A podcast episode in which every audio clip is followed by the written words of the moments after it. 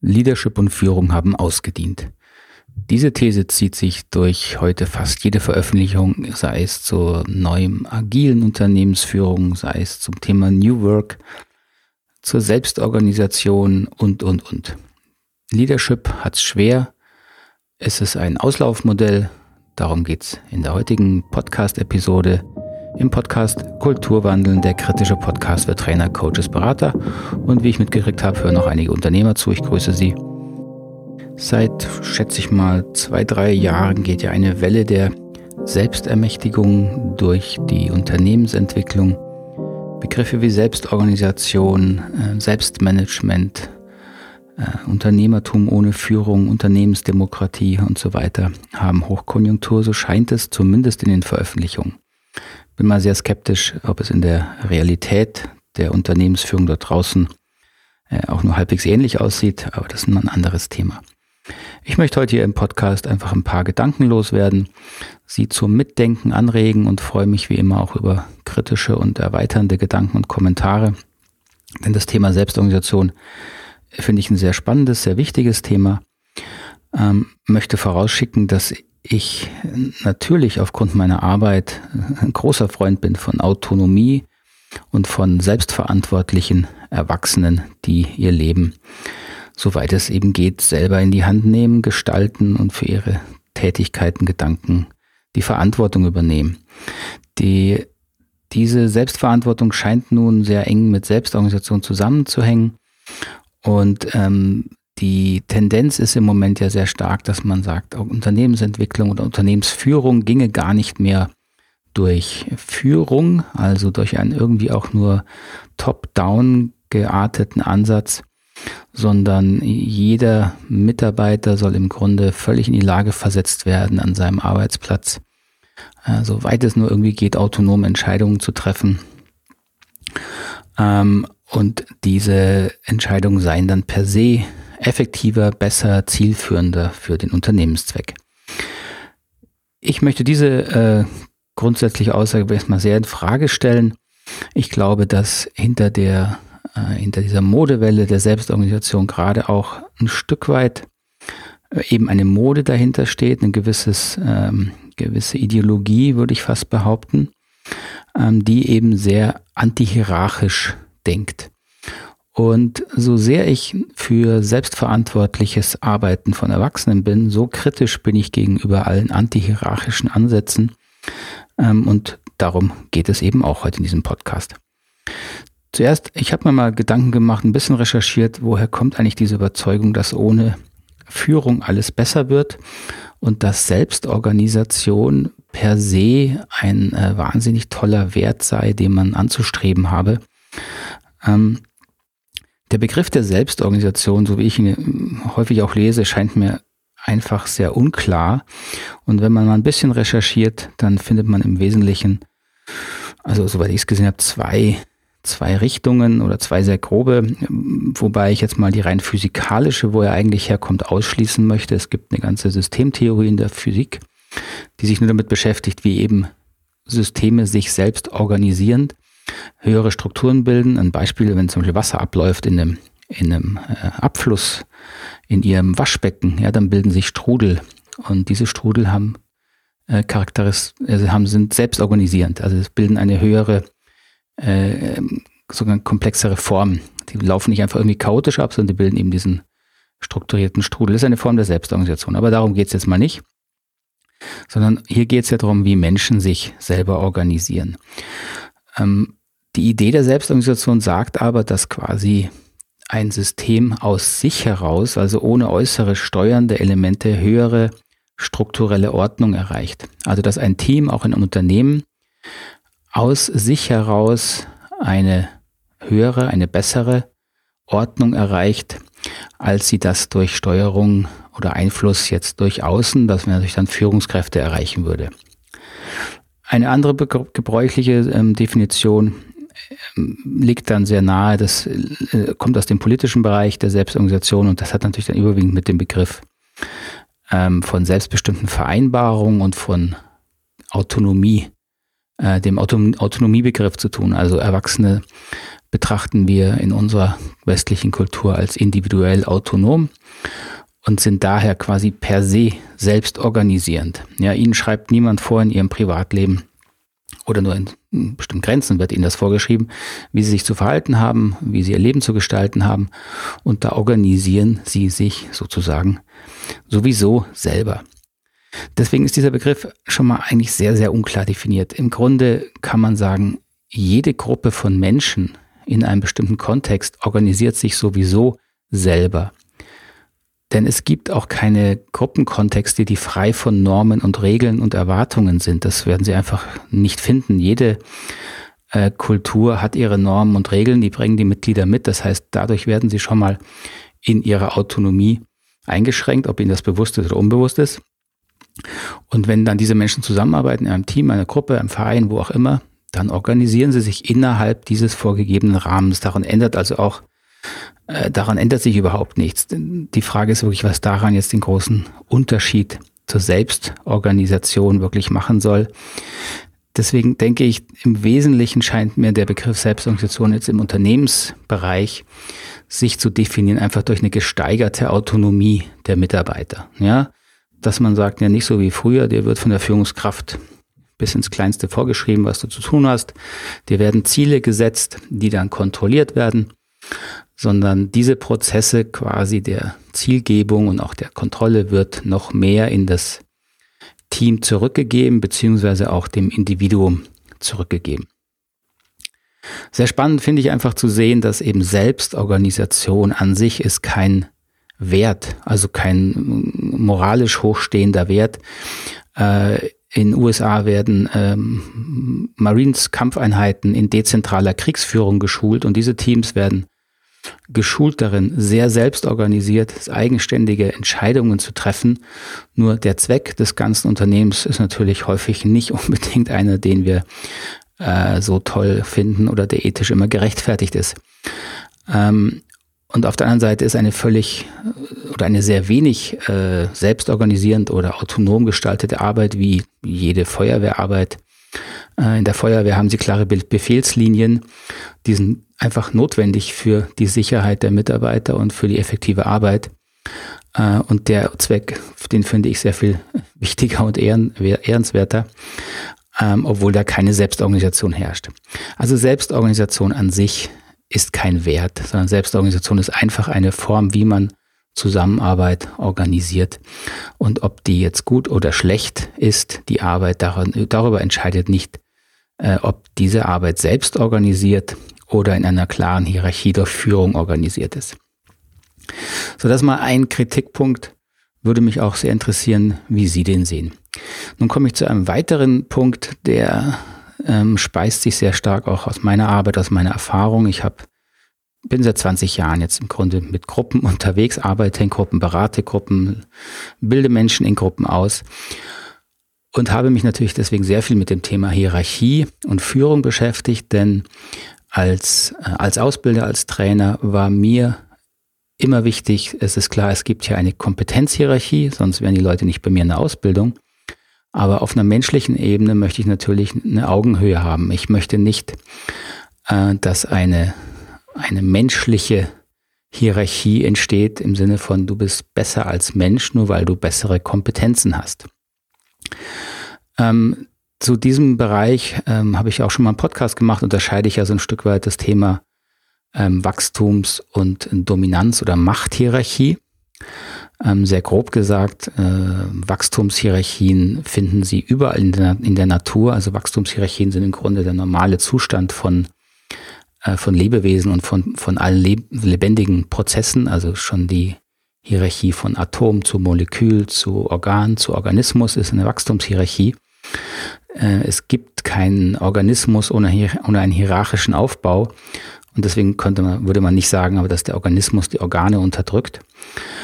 Und im Gegensatz eben zu dem Thema Dominanzhierarchie, wo, wo ich sage, ja, da unterdrücken Menschen oder nutzen quasi ihre Macht aus, ähm, um andere Menschen äh, zu, zu klein zu halten zumindest oder vielleicht sogar zu, zu schädigen.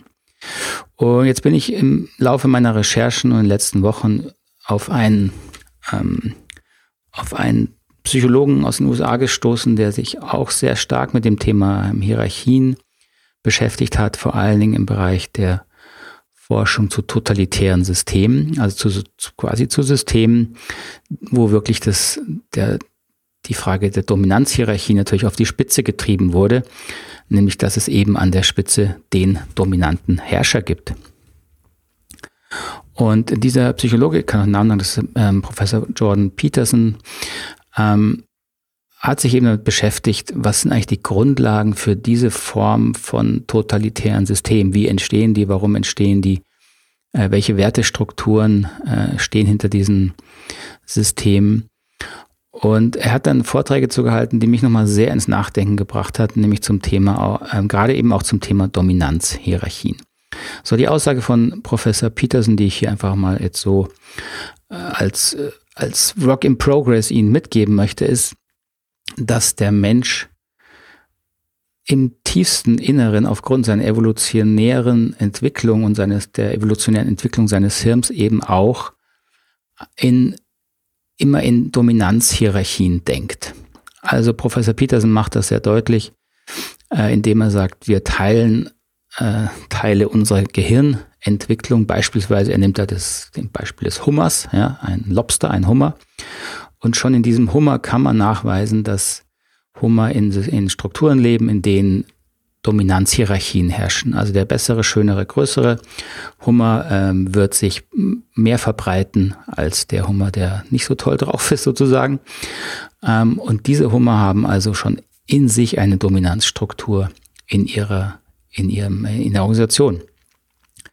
Und nun kann man eben durch Gehirnuntersuchungen nachweisen, dass auch wir diese Teile des Gehirns durchaus teilen.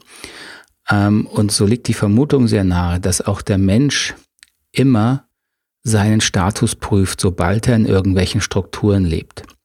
Und diese Aussage hat mich dann sehr nachdenklich gemacht, weil es sich ein Stück weit mit meiner Meinung und Erfahrung deckt, dass es eben keine Gruppen ohne Hierarchie gibt.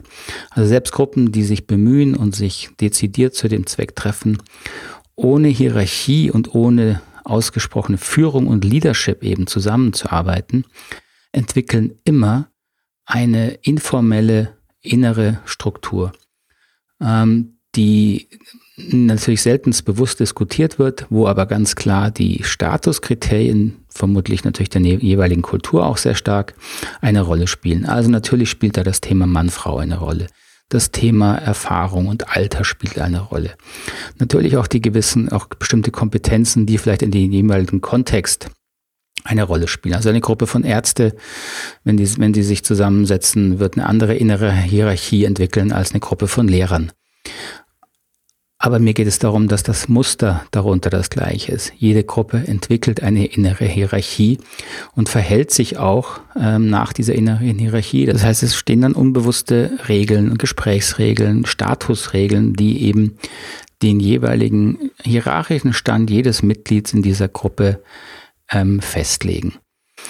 Ähm, man kann sogar, das habe ich dann auch in meiner Recherche gesehen, diese Hierarchie- und Rangausbildung schon bei Gruppen von kleinen Jungen und Mädchen beurteilen, also beobachten und bewerten und äh, sieht auch da, dass sich zwar unterschiedlich, je nach Junge und Mädchen, also unterschiedliche Strategien für diese Hierarchieausbildung ähm, auszeigen. Also Jungen haben andere, Hierarch äh, andere Strategien, Verhaltensweisen, wie sie untereinander ihre Hierarchie festlegen als Mädchen aber beide legen ihre innere Hierarchie eben fest. Und das ist der wesentliche Punkt. So, wenn wir jetzt mal das als ziemlich festen biologischen Faktor an äh, akzeptieren müssen, dass auch der Mensch eben in Statusdenken tickt. Und zwar unabhängig davon, ob ich das gut oder schlecht finde, sondern einfach als eine biologische Ausstattung, die für mich auch sehr gut zu meiner Arbeit passt, wo ich sage, ja klar, wir haben alle Bedürfnisse, die wir teilen. Und das Bedürfnis, sich in einer Gruppe einen, einen Stand zu haben, eine Zugehörigkeit zu haben, hat eben immer auch damit zu tun, welchen Stand habe ich denn in dieser Gruppe? Bin ich da wirklich äh, anerkannt? Habe ich da nach den Kriterien der jeweiligen Gruppe einen Status oder nicht? Und das legt natürlich massiv fest, wie es mir auch geht. Professor Peterson macht zum Beispiel auch das Beispiel, dass sich Depressionen natürlich äh, gerade dort zeigen, wo diese ähm, Statuskriterien nicht mehr so leicht zu erreichen sind. Und auch das, finde ich, macht sehr viel Sinn, wenn wir die heutige äh, Kultur ansehen und den massiven Anstieg der depressiven Erkrankungen und von schweren Depressionen. Also wenn wir Hierarchien und auch Status, oder man muss es dann auch so nennen, es sind dann Dominanzhierarchien als ein gegebenes Faktum ansehen, dann bedeutet es auch immer, dass es immer Leadership und Führung geben wird, und zwar auf allen Ebenen. Es gibt keine, aus meiner Sicht, äh, keine Gruppe, die nicht intern eine Führung, ein Leadership entwickelt. Und der Punkt ist für mich jetzt, es geht also nicht darum, Leadership abzuschaffen, sondern sich bewusst zu machen, welche Form von Leadership wollen wir denn haben. Und da kommt natürlich auch wieder die psychologische Entwicklung ähm, der, der, Individu der Individuen hinein, wenn wir wissen, dass sich jeder Mensch durch sehr verschiedene Entwicklungsphasen entwickelt. Sie wissen, ich beziehe mich hier oft auf dieses Modell von, äh, von Ken Wilber oder Professor Graves, wo man sehr grob sagen kann, Menschen kommen in eine egozentrische ähm, ähm, Entwicklungsphase. Ja, das sind so die ersten Monate in unserem Leben. Dann werden wir zu Konformisten, wir lernen Gruppenzugehörigkeit schätzen und brauchen die als soziale Wesen. Dann entwickelt sich die rationale Entwicklung, wo wir wirklich anfangen, logisch zu denken und empirisch die Welt zu untersuchen.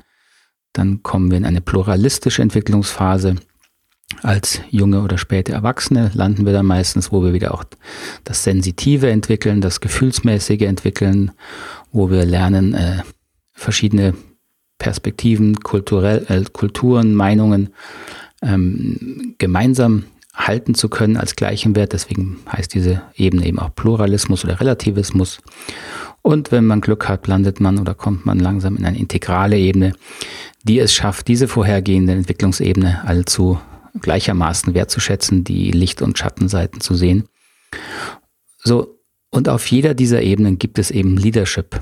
Ja, ein Führer, eine Führungsperson hat einen bestimmten Schwerpunkt und jede Ebene hat ihre eigenen Werte, ihre eigenen Moralvorstellungen. Jede Ebene hat ihre eigenen Licht- und Schattenseiten.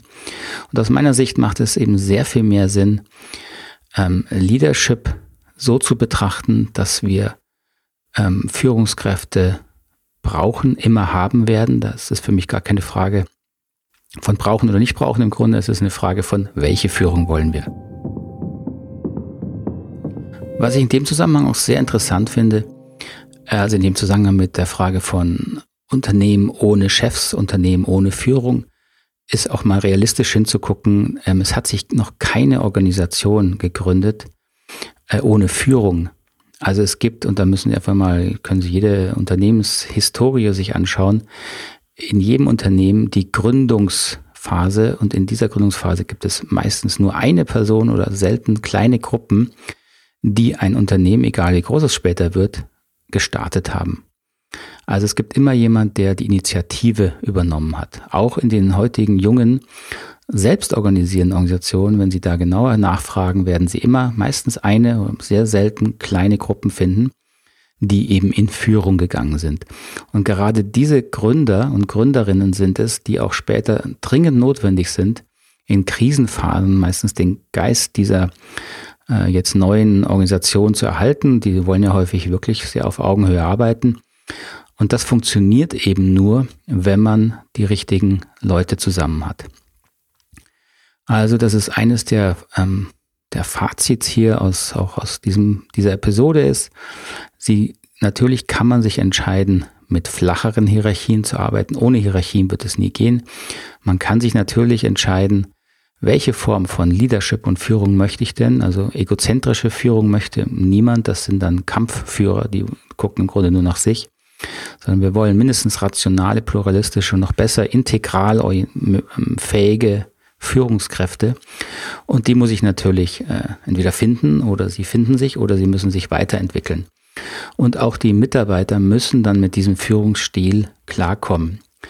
Und je selbstorganisierender, also je mehr Autonomie in Unternehmen entstehen soll, desto reifer müssen Menschen sein, die dort arbeiten. Und das gilt sowohl für die Führungskräfte als auch für alle Mitarbeiter oder zumindest den Durchschnitt der Mitarbeiter. So, das Arbeiten ohne Chef ist also möglich, aber nur wenn einem bewusst ist, wir werden weiterhin Chefs produzieren. Wir können dann diese Chefs und Führungen anders nennen, ähm, aber für mich bleibt eine Tatsache, es wird keine menschliche Zusammenarbeit, zumindest in absehbarer Zeit, ohne Führung und Hierarchien geben. Das ist ein bisschen paradox, aber das finde ich auch nicht schlimm, dass man paradoxer äh, lernt zu erkennen und auszuhalten, gehört für mich zu einem reifen, gesunden, erwachsenen Bewusstsein dazu wir alle leben im Grundparadox, dass wir als Menschen gut und böse sind. Wir sind fähig für beides. meistens, wenn wir behaupten, nur gut zu sein, dann wäre ich schon mal sehr, sehr vorsichtig. Da kann häufig eine sehr böse Intention dahinter stecken. Also das ist auch eine paradoxe Eigenschaft, die wir alle Menschen ja teilen. Und genauso ähm, trifft das für mich auf das Thema Selbstorganisation, Arbeit ohne Chef zu. Man kann behaupten, man tut es, aber man wird feststellen, man hat dann die Chefs trotzdem im Unternehmen. Das ist jetzt vielleicht ein bisschen provokative These. Es würde mich äh, wirklich interessieren, wie sehen Sie das? freue mich wie immer, das wissen Sie hier über Kommentare und Rückmeldungen. Der Podcast ist ja äh, umgezogen vor einiger Zeit. Ich bin jetzt nicht mehr bei dieser Anchor-App, die ich früher mal erwähnt habe. Äh, das hat sich dann aus Datenschutzgründen nicht äh, durchhalten lassen. Ich habe jetzt eine eigene Homepage für den Podcast, die ähm, verlinke ich Ihnen natürlich auch hier unten. Und sonst finden Sie die, den Podcast und die Homepage immer auch unter, auf der Homepage äh, kulturwandeln.de, kulturwandeln mit N am Schluss ein Wort.de. Und auf der Podcast-Homepage finden Sie in jeder Episode auch immer einen Link zu all meinen Kontaktdaten, falls Sie jetzt die in Ihrer, in Ihrer Podcast-App nicht finden. Und dort gibt es auch einen Link zu dem Speakpipe-System. Speakpipe ist so ein Audiosystem, da können Sie mir ganz einfach eine Sprachnachricht hinterlassen mit Fragen oder Kommentaren, die ich dann gerne im nächsten Podcast hier einbaue und beantworte. Gut, dann bedanke ich mich für Ihre Aufmerksamkeit, wünsche Ihnen noch einen äh, wunderschönen Tag oder eine gute Nacht, je nachdem, wann Sie das hören. Bis zum nächsten Mal. Tschüss, Ade, Ihr Markus Fischer.